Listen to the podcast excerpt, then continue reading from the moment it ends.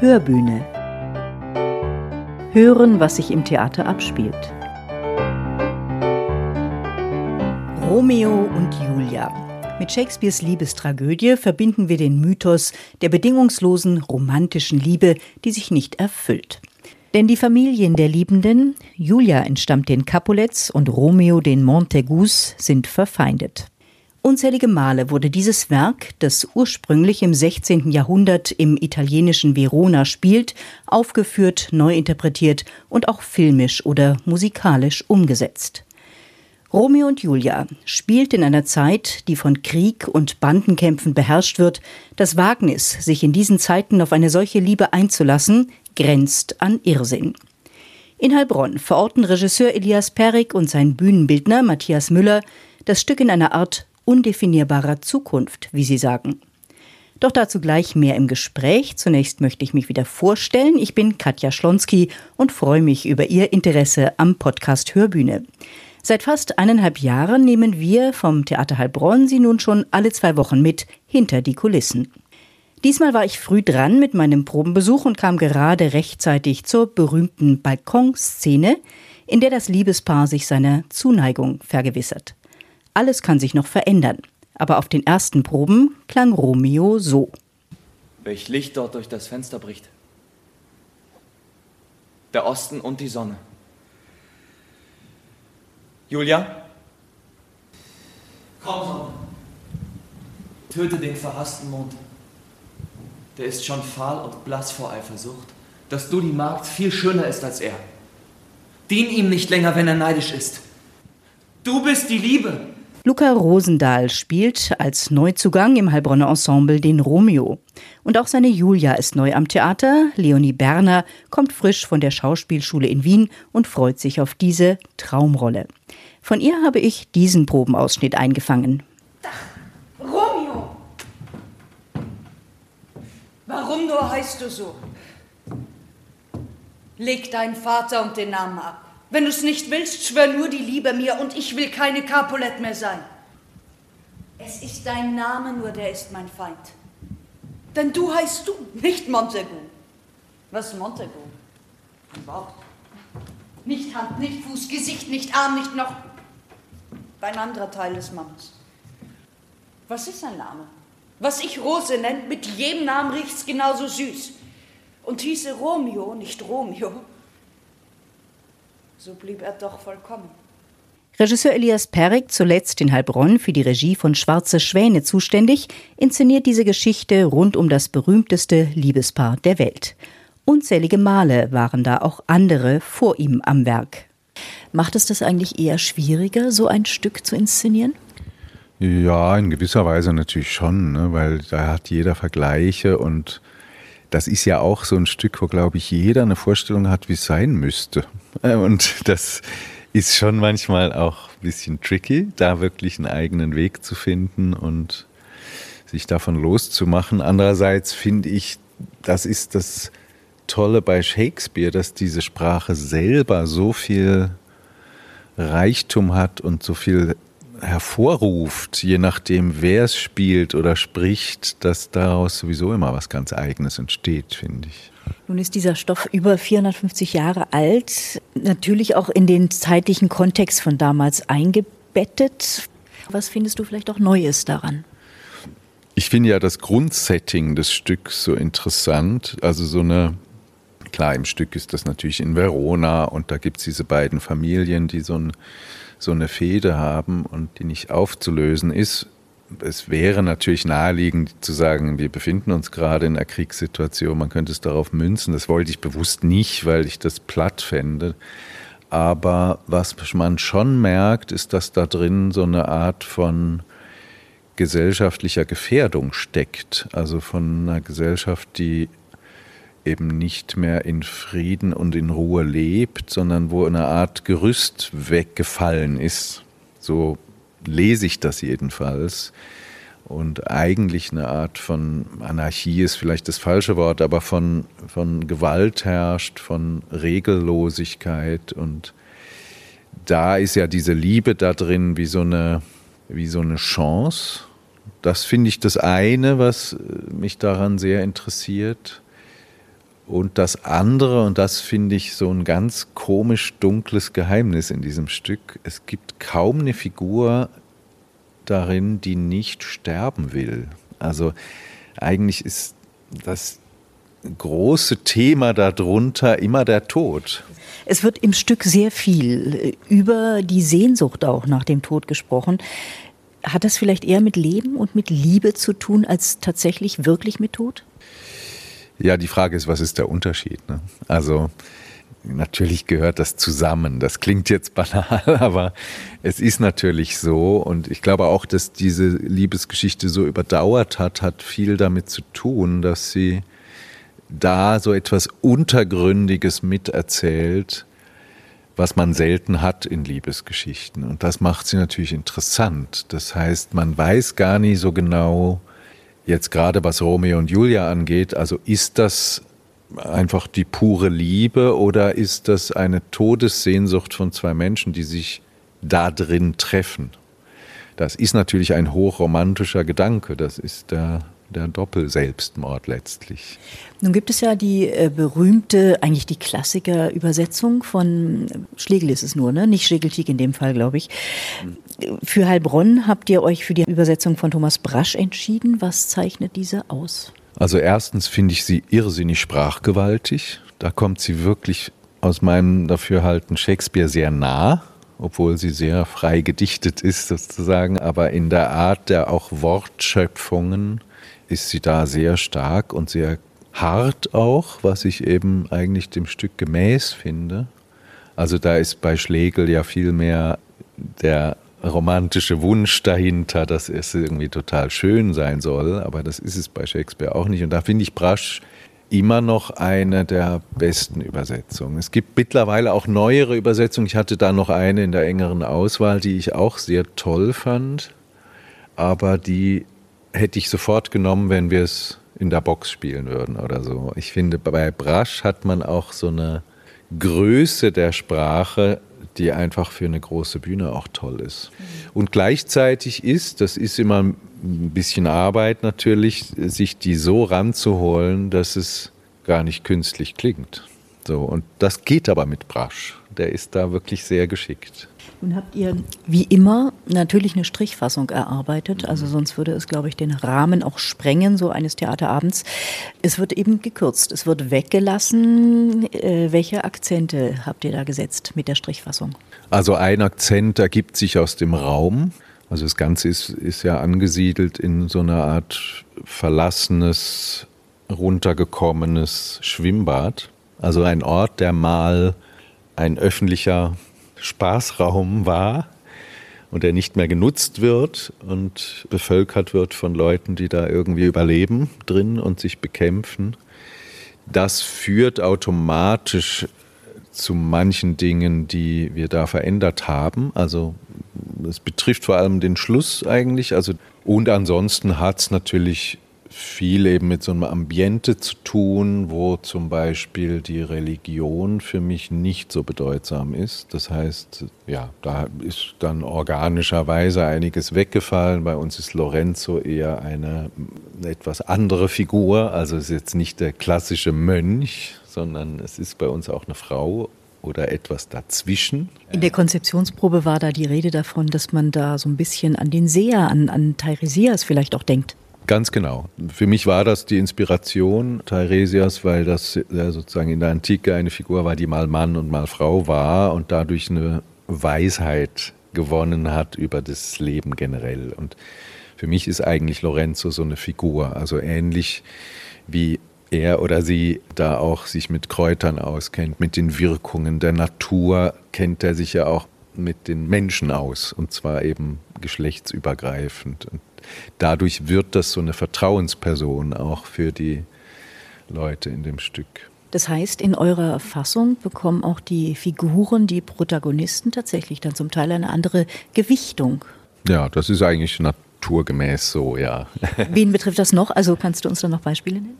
Also am stärksten ist das sicher bei Lorenzo. Es kriegt natürlich durch dieses Ambiente kriegt auch der Prinz eine andere Funktion, weil es ja sozusagen hier nicht ein funktionierendes Regierungssystem gibt, sondern das ist eher eine Macht der Unterwelt, also der Kriminalität, wie auch immer. Also da sind wir erst sehr am Anfang beim Proben, das wird sich noch ausdifferenzieren. Aber so für mich war so ein Anlass immer zu sagen, das ist so der, der die Drogenkasse hat und dadurch so eine Autoritätsperson ist, ohne dass der jetzt da irgendwie groß auftrumpfen muss, sondern wenn der sagt, es passiert hier und du bist tot, dann ist das so. Also äh, eher so ein Mafia-Boss eigentlich. Das ist natürlich auch ein großer Unterschied zu Shakespeare. Eine andere Veränderung betrifft die Eltern von Romeo, die ich auf eine alleinerziehende Mutter verkürzt habe. Das heißt, das finde ich erstens für die Figur von Romeo ganz interessant, weil das psychologisch, finde ich, äh, das ganz gut verankert. Das ist ja bei Shakespeare leider sehr undankbar, weil da gibt es irgendwie den Vater und die Mutter sagt, glaube ich, im ganzen Stück einmal einen Satz und ist eigentlich wirklich nur ein Anhängsel. Und das ist sowieso etwas, was mir ziemlich wichtig ist eigentlich in dem ganzen Stück, weil natürlich ist aus der Zeit Shakespeare, gibt es da auch ein Männer- und Frauenbild, was natürlich von heute aus gesehen auch sehr antiquiert ist. Und da versuche ich sehr gegen zu steuern, zum Beispiel mit so einer Figur. Die Handlung ist ja fiktiv, aber die Orte, an denen das Stück spielt, die sind ja real. Also Verona, der berühmte Balkon, die Casa di Giulietta. Äh, was für einen Balkon werden wir denn in Heilbronn sehen? Du hast jetzt von dem Schwimmbad gesprochen schon als Bühnenbild. Ja, es gibt naturgemäß hier ja gar nicht so die Wohnungen oder die Häuser oder so. Also jetzt konkret diese berühmte Balkonszene spielt bei uns tatsächlich auf dem Sprungturm. Das hat aber natürlich dadurch nicht die Bedeutung, dass das jetzt ihr Zuhause ist, sondern das ist ihr Rückzugsort, wo sie, wenn sie allein sein will, halt hochgeht und Musik hört und so. Also das ist sozusagen einfach eine räumliche Übertragung.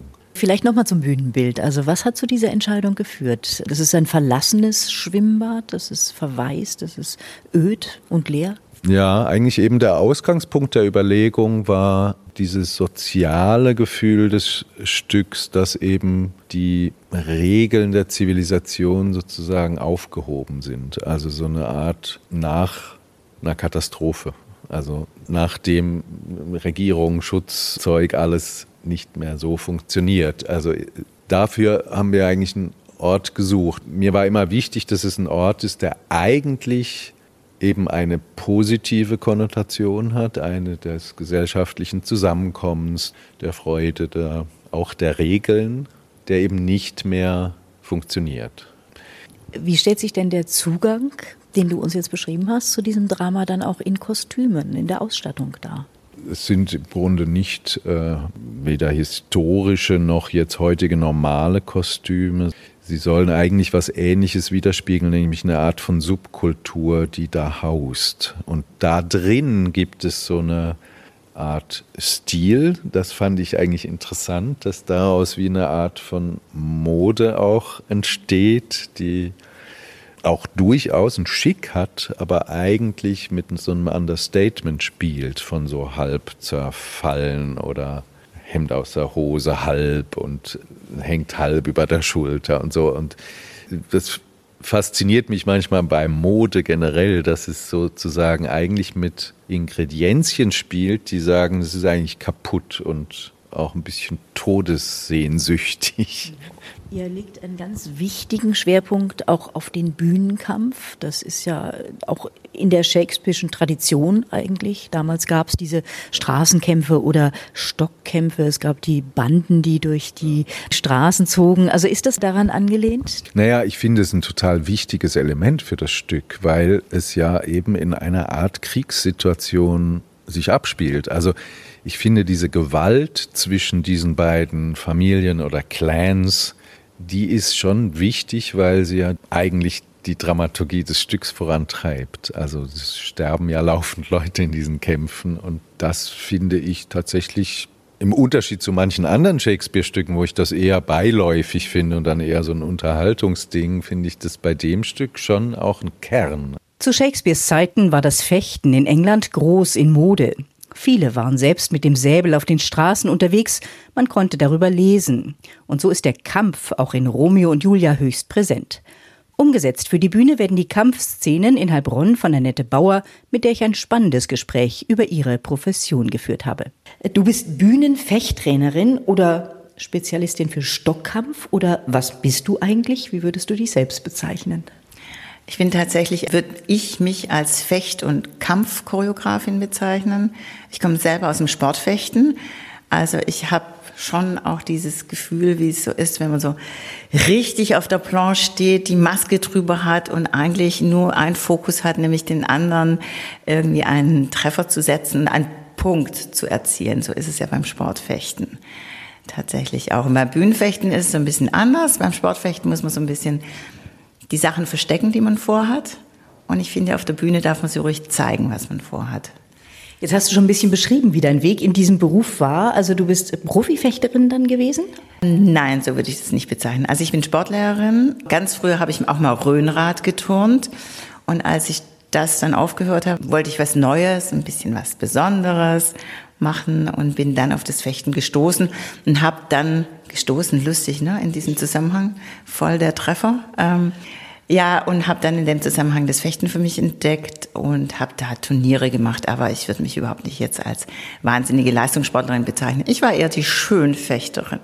Es gibt ja, habe ich mir sagen lassen, in Deutschland gar nicht so viele Menschen, die das machen und die das richtig gut und professionell machen. Naja, man muss dazu sagen, das ist keine geschützte Berufsbezeichnung. Ich unterrichte das eben auch noch an der Hochschule, um den Bühnenkampf. Und da kriege ich schon mit, wer da alles choreografiert. Und grundsätzlich, ja, es gibt ein paar die ganz viel machen, aber es gibt dann doch auch einige, die man so gar nicht kennt, die auch sehr begabt sind, würde ich sagen, die tatsächlich vielleicht auch über das Schauspiel kommen, über die Ausbildung an der Hochschule entdeckt haben, dass ihnen das total liegt. Und wenn es dann kleinere Szenen gibt im Theater, finde ich das auch gut und richtig, dass sie dann praktisch den Schauspieler, der da im Ensemble zum Beispiel engagiert ist, dass der dann so kleine Kampfchoreografien machen kann. Nun hast du die Ausbildung an der Hochschule schon angesprochen. Also die Schauspielerinnen und Schauspieler, die lernen ja das Bühnenfechten. Wie unterscheidet sich das, was die an der Hochschule lernen, von dem, was ihr jetzt in diesem Stück anstellen werdet? Fechten ist ja nichts anderes wie ein, wie ein Dialog, so kann man es auch sagen. Eben halt nicht mit Worten, sondern eben mit dem Degen ausgetragen. Und ähm, das steht zum, am Anfang der Ausbildung in der Hochschule, dass eben auch die Abstände zueinander stimmen. Was ist ein Impuls? Wie geht man vor und so? Und jetzt hier am Theater wird es natürlich sowieso deutlich szenischer, das Ganze. Und ich kann dann von dem Degen weg auf, wie wir es jetzt hier haben bei Elias Perik, sagen, wir haben gar keine Degen, obwohl ja Romeo und Julia eigentlich prädestiniert ist dazu, aber es wird einfach ein bisschen anders erzählt. Und daher müssen wir einfach andere Gegenstände nehmen, aber übertragen teilweise die Sachen vom Bühnenfechten oder auch vom Schwertkampf auf das, was da passiert, weil die Prinzipien sind nachher schließlich und endlich ähnlich. Und Bühnenkampf, also Prügeln, sage ich jetzt mal, haben sie auf der Schauspielschule auch gelernt. Es kämpfen nur die Männer? Nein. Wer kämpft da alles? Also ich hoffe, wir sind ja noch ganz am Anfang. Der Plan ist natürlich, dass alle kämpfen. Also von Lady Capulet und Lady Montagu und die Amme und die Julia und dann natürlich die ganze Männergang, Benvolio, Mercutio, Tybalt, Romeo. Habe ich jemand vergessen? Fast alle. Ja, so ist es. Genau. Bei den Kämpfen geht es ja im Grunde um Leben und Tod. Also zumindest sollte es so aussehen. Wie gefährlich ist das denn tatsächlich? Also ich sage jetzt mal, im besten Fall ist der Kampf, also er muss immer, Sicherheit geht immer vor. Es geht los bei den Gegenständen, die Sie benutzen, dass sie wirklich bruchsicher sein müssen, dass sie keine Splitter haben dürfen, dass sie keine Ecken und Kanten haben dürfen und es gibt Absprachen zwischen den Schauspielern, Schauspielerinnen, weil ja alles choreografiert ist und von diesem Plan darf nicht abgewichen werden, trotz dass nachher die Emotionen kommen und trotz dass es nachher recht wild aussieht. Gekämpft, das hat mir Elias Perich schon verraten, wird mit allem, was sich anbietet, was da rumliegt, so hat es ausgedrückt. Was wird das alles sein? Ich muss mal noch gucken, was da alles rumliegt. verrate ich noch nicht. Wie viele Proben werdet ihr brauchen, bis das alles gut sitzt? Auch eine gute Frage. Es braucht sicherlich jetzt erstmal Zeit, bis man die Szene angelegt hat, weil sie ja eben szenisch vonstatten geht. Es ist eben nicht so, nochmal zu der Frage vorneweg wie an der Schauspielschule, dass ich sage, Schritt vor und dann kommt ein Angriff und der verteidigt in einer Parade, die irgendein Nümmerchen hat, sondern es wird ja aus der Szene heraus gekämpft und deshalb dauert die Entstehung dann meist doch ein bisschen länger, bis man auch den richtigen Gegenstand gefunden hat, mit dem man sich prügeln möchte zum Beispiel auch. Dann entsteht die technisch die Choreografie. Dann im besten Fall üben die SchauspielerInnen auch noch selber weiter, auch in meiner Abwesenheit, weil ich ja nicht die ganze Zeit vor Ort sein kann. Und dann komme ich immer wieder, guck drauf, korrigiere. Vielleicht fällt uns auch währenddessen noch ein bisschen was Neues dazu ein. Das darf natürlich erst nur am Anfang so sein. Und irgendwann mal muss es im Körper sein. Und wenn es dann im Körper ist, kann man sich freispielen damit. Vielleicht ein bisschen vergleichbar auch mit Text, wenn man den erstmal lernt und irgendwann mal sitzt er und dann kann man spielen damit. Und so weit muss man einfach kommen in einer Choreografie auch. Aber wie viele Proben das jetzt dauern wird, kann ich so nicht sagen. Wie schmeißt du dich da selber rein? Also machst du auch mit? Kämpfst du am Anfang auch mit? Am Anfang immer und auch gerne. Genau, das durften wir dann auch noch kurz auf einer Probe miterleben. Aber ich halte mich dran, allzu viel wollen wir hier und heute noch nicht verraten. Noch einmal kurz zurück zu Elias Perik, der Romeo und Julia als modernes Stationendrama, wie er es nennt, in Heilbronn inszeniert, bei dem die Ereignisse auf Zufällen beruhen. Und damit spielt ein Faktor eine besondere Rolle. Ich meine, das ist ja vielleicht das Wesen von Tragödie sowieso, ist ja immer das furchtbare Timing. also eigentlich, und das ist tatsächlich die ganze Zeit so in dem Stück, es ist immer etwas zur falschen Zeit. Also bis hin natürlich zu dem großen tragischen Ende, wo es wirklich nur um ein paar Minuten eigentlich schief geht, aber das dann tödlich endet. Das ist schon der Aufbau dieses Stücks, finde ich, dass das sozusagen sich immer noch mal verschlimmert durch ja, ein sich verpassen, ein, ein falsches Timing an, an, zur falschen Zeit hier auftauchen. Kommen wir mal zum großen, schlimmen Ende. Verrätst du uns schon ein bisschen was? Bei uns kommt Romeo zurück, heimlich und also sieht die tote Julia und ist sozusagen direkt mit ihrem Tod konfrontiert. Bringt daraufhin Paris um in einer Raserei und das Ende, das danach kommt, ist eigentlich wieder sehr nah beim Original. Also da eben dieses verpasste Timing, das er sich umbringt, äh, weil er denkt, Julia ist tot und dann wacht Julia wieder auf und sieht den toten Romeo und so. Das ist dann eigentlich wieder wie im Stück. Aber diese Drehung davor habe ich, wie gesagt, zusammengelegt. Das fand ich auch emotional irgendwie total stimmig eigentlich, weil das finde ich bei Shakespeare so ein bisschen komisch, dass ihm da jemand in Mantua erzählt, dass Julia tot ist und der reagiert lustigerweise da bei Shakespeare gar nicht groß, sondern geht in die Apotheke, kauft ein Gift und kommt zurück. Also das ist seltsam unemotional, wo ich irgendwie dachte, dann will ich doch das gleich lieber sehen, wenn er kommt und sieht die tote Julia. Vielleicht ist die Reaktion sozusagen genauso verblüffend unemotional, dann hat man es wenigstens als großes Bild und fragt sich nicht immer, hat Shakespeare einfach die Szene weggelassen, wo er irgendwie trauert oder rast oder wie auch immer. Also das wird in Heilbronn nicht unemotional werden. ja, glaube ich auch. Romeo und Julia. Die Liebestragödie von William Shakespeare hat am 11. Juni Premiere in Heilbronn und wird dann auch in die neue Spielzeit übernommen. So viel zunächst zur Einstimmung. Die nächste Podcast-Folge der Hörbühne wird die 25. baden-württembergischen Theatertage vom 1. bis zum 10. Juli in Heilbronn thematisieren. Bis dahin bleiben Sie uns treu und bleiben Sie zuversichtlich und gesund. Ihre Katja Schlonski.